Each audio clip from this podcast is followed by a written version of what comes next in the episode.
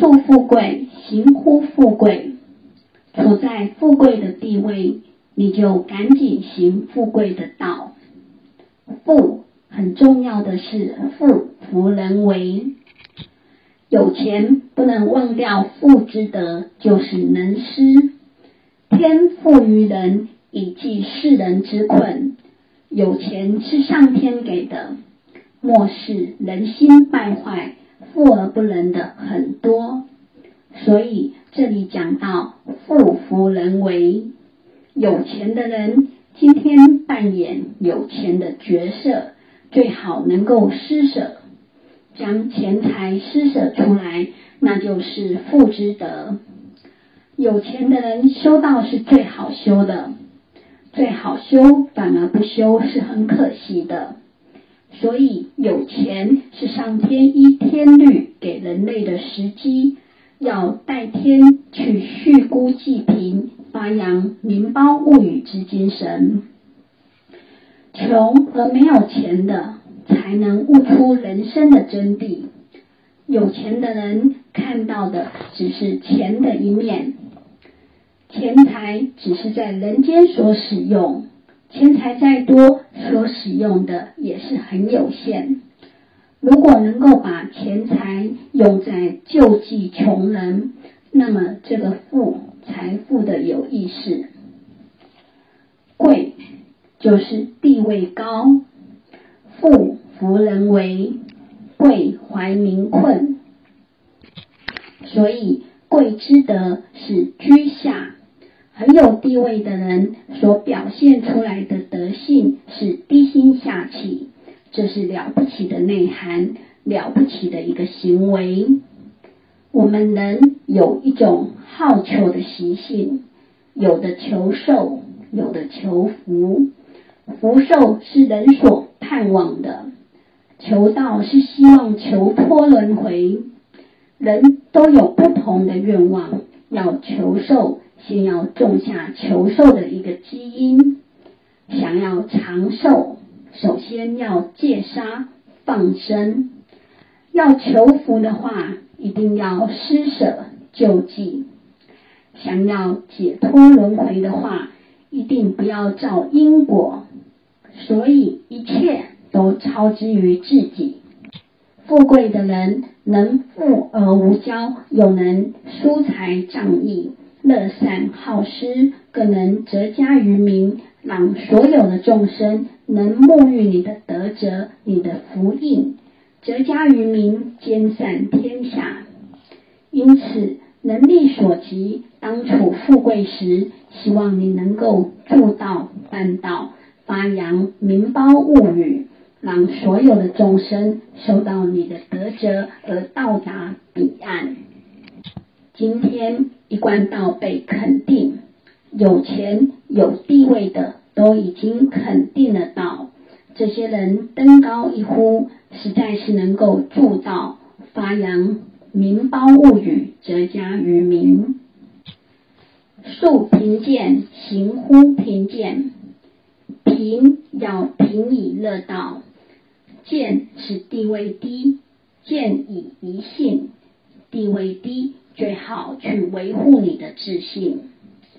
我们了解颜回留给末世的修道君子一个很好的楷模是什么呢？是安贫乐道。所以贫很重要的是乐道，因为乐道在先，所以对贫穷会像对天上的浮云般会挂碍。贫穷算什么呢？所以身家贫穷。亦能守贫穷之身份，来从事勤俭朴实、奋志上进而不变其志节，因此不会怨天尤人。一贯道也是先度贫开始，先由这些贫去肯定了道，乐道够守贫，乐道能够知足常乐。你穷吗？你跟非洲那些国家的人比起来，你穷吗？不穷，你好得很。所以贫完全是心里不知足，叫做穷。你再富有，你的心中不知足，你永远是一个贫者。物质是有限的，人心是无穷的。以无穷的人心要追求有限的物质，一定是失望痛苦的。所以贫一定要乐道，能竖其位而行。贫之德是无求。贫穷的人很重要的是修持节操，不要去求。人穷志不穷，所以一定要乐道。用道来滋润自己，把身外的富贵看得像天上的浮云一样。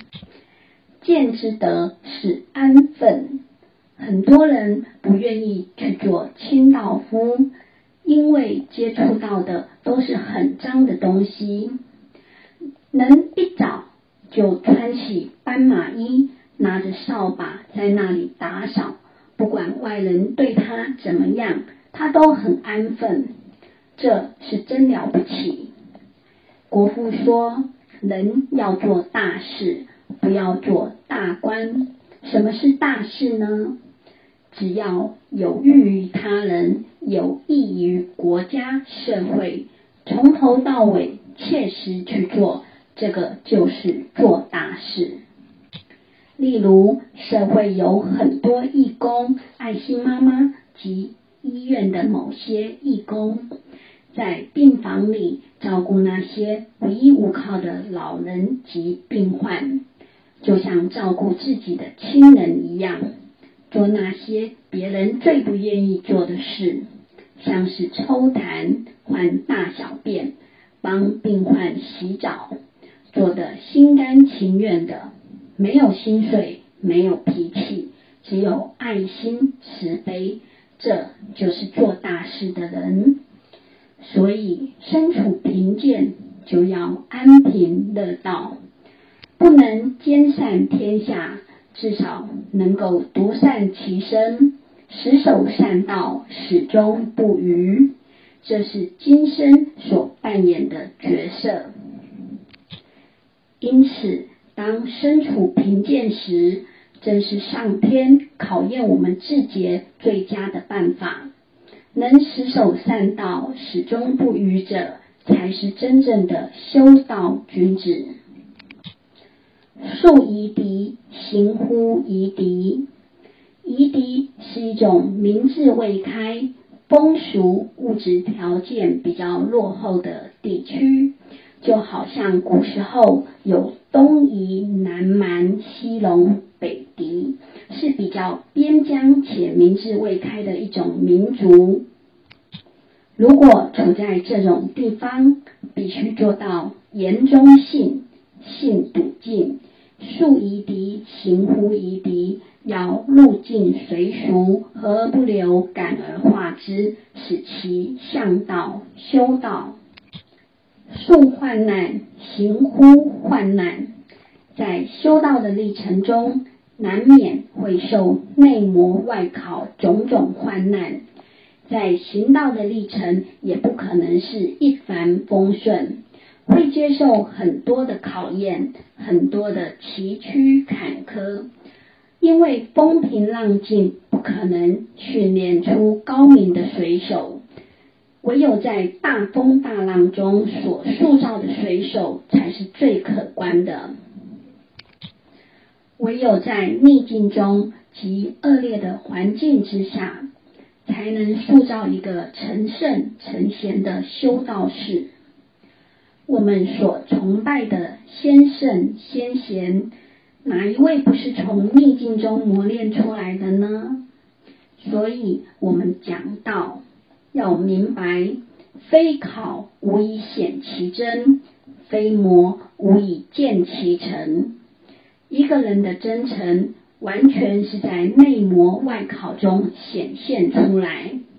因此，一定要接经过及接受很多的磨练和考验，才能历练出一个修道士的内涵。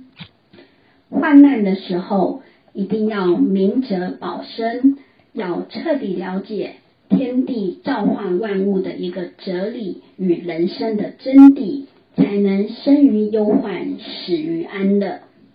所以要内文明，外柔顺。受到模考的时候，千万不要自暴自弃，还是要低心下气。外柔顺没有关系，但内要文明，也就是你的内心还要坚持着这个道。修道遇到恨逆，要学弥勒祖师的度大能容，不管是恨逆、患难，都要能够装得进来。什么样的恨逆都能笑面迎人，度大能容，了却天下人间多少事。你能了掉了啊，满腔欢喜。所以，如何才是真正的富树富贵、树贫贱呢？那就是富莫富于去道德，贵莫贵于成圣贤。贫莫贫于不求道，贱莫贱于不知耻。君子无路而不自得焉。无路，真正的修道者不受外界的影响，一切超之在我。自信是佛，身外无佛。要成佛，一定要求于自己，而不是外求。而自信不动摇，不失去本来修道的立场。自得，也就是逍遥自在。我们修道有两个要点，一个是空，一个是人。我们要达到空，真正的虚空是一个无挂碍、无尘渣。若能达到空的境界，对于生活的一切。会看淡，对于外界的邪说毁谤，我们只是一笑置之。所以，君子无路而不自得焉。修道的君子，无论何时何地，都能心胸坦然，逍遥自在。我们跑来人间，只一弹指之间，转眼间就要结束了。所以，私欲要静静。天理才会流行，在上位不临下，在下位不圆上。正己而不求于人，则无怨；上不怨天，下不由人。临是临路，君子是无路而不自得的。无论身处于任何环境，都能保持一份愉快的心情。当身居上位，要守慈爱，以爱己之心爱人，责人之心责己。因为爱己之爱己之心来爱人，就是尽了人；以责人之心来责己，就是尽了道。所以修道是责备自己，是在改变自己，是在寻找自己的过错。是一个内修、心性提升的修持，所以身居上位，不会借势凌辱下级的人，能守住慈爱；而身处下位的人，也不做攀援上级的专营，能守住气节。所以说不圆上，凡事但求自我约束。克己而不妄求于人，所谓心正行正，因此上不怨天，下不尤人，也就是对上不怨天之不佑庇，对下亦不责备别人。孟子曰：“爱人不亲，反其人；持人不治，反其志；礼人不达，反其敬。”行有不得者，皆反求诸己。爱人不亲，反其人。你爱一个人，他反而不亲，奇怪，我很爱他，他怎么不会相对来爱我呢？这是因为你爱的不够，你没有很诚心诚意去爱他，因此你只能要求自己多付出。持人不至，反其志。你教导一个人，怎么教都教导不好，你不能怪他，怪你自己。你所用的方法是错误的，你的智力不够，头脑笨。礼人不答，反其敬。我对他很有礼貌，他连给我点点头都没有，所以我以后要给他点多一点试试看。行有不得者，皆反求诸己。你做不好，只能要求自己。我自己有错，不能怪别人。所以修道是反求诸己。故君子居易以事命，小人行险以侥幸。居是守住，易是常道。故君子居易。所以，真正修道君子守住常道，是命等候天命，也就是说，尽人事，听天命。修道君子只要好好做，安守其职责，行那正大光明的事，以等待天命。将来是天在安排，所谓。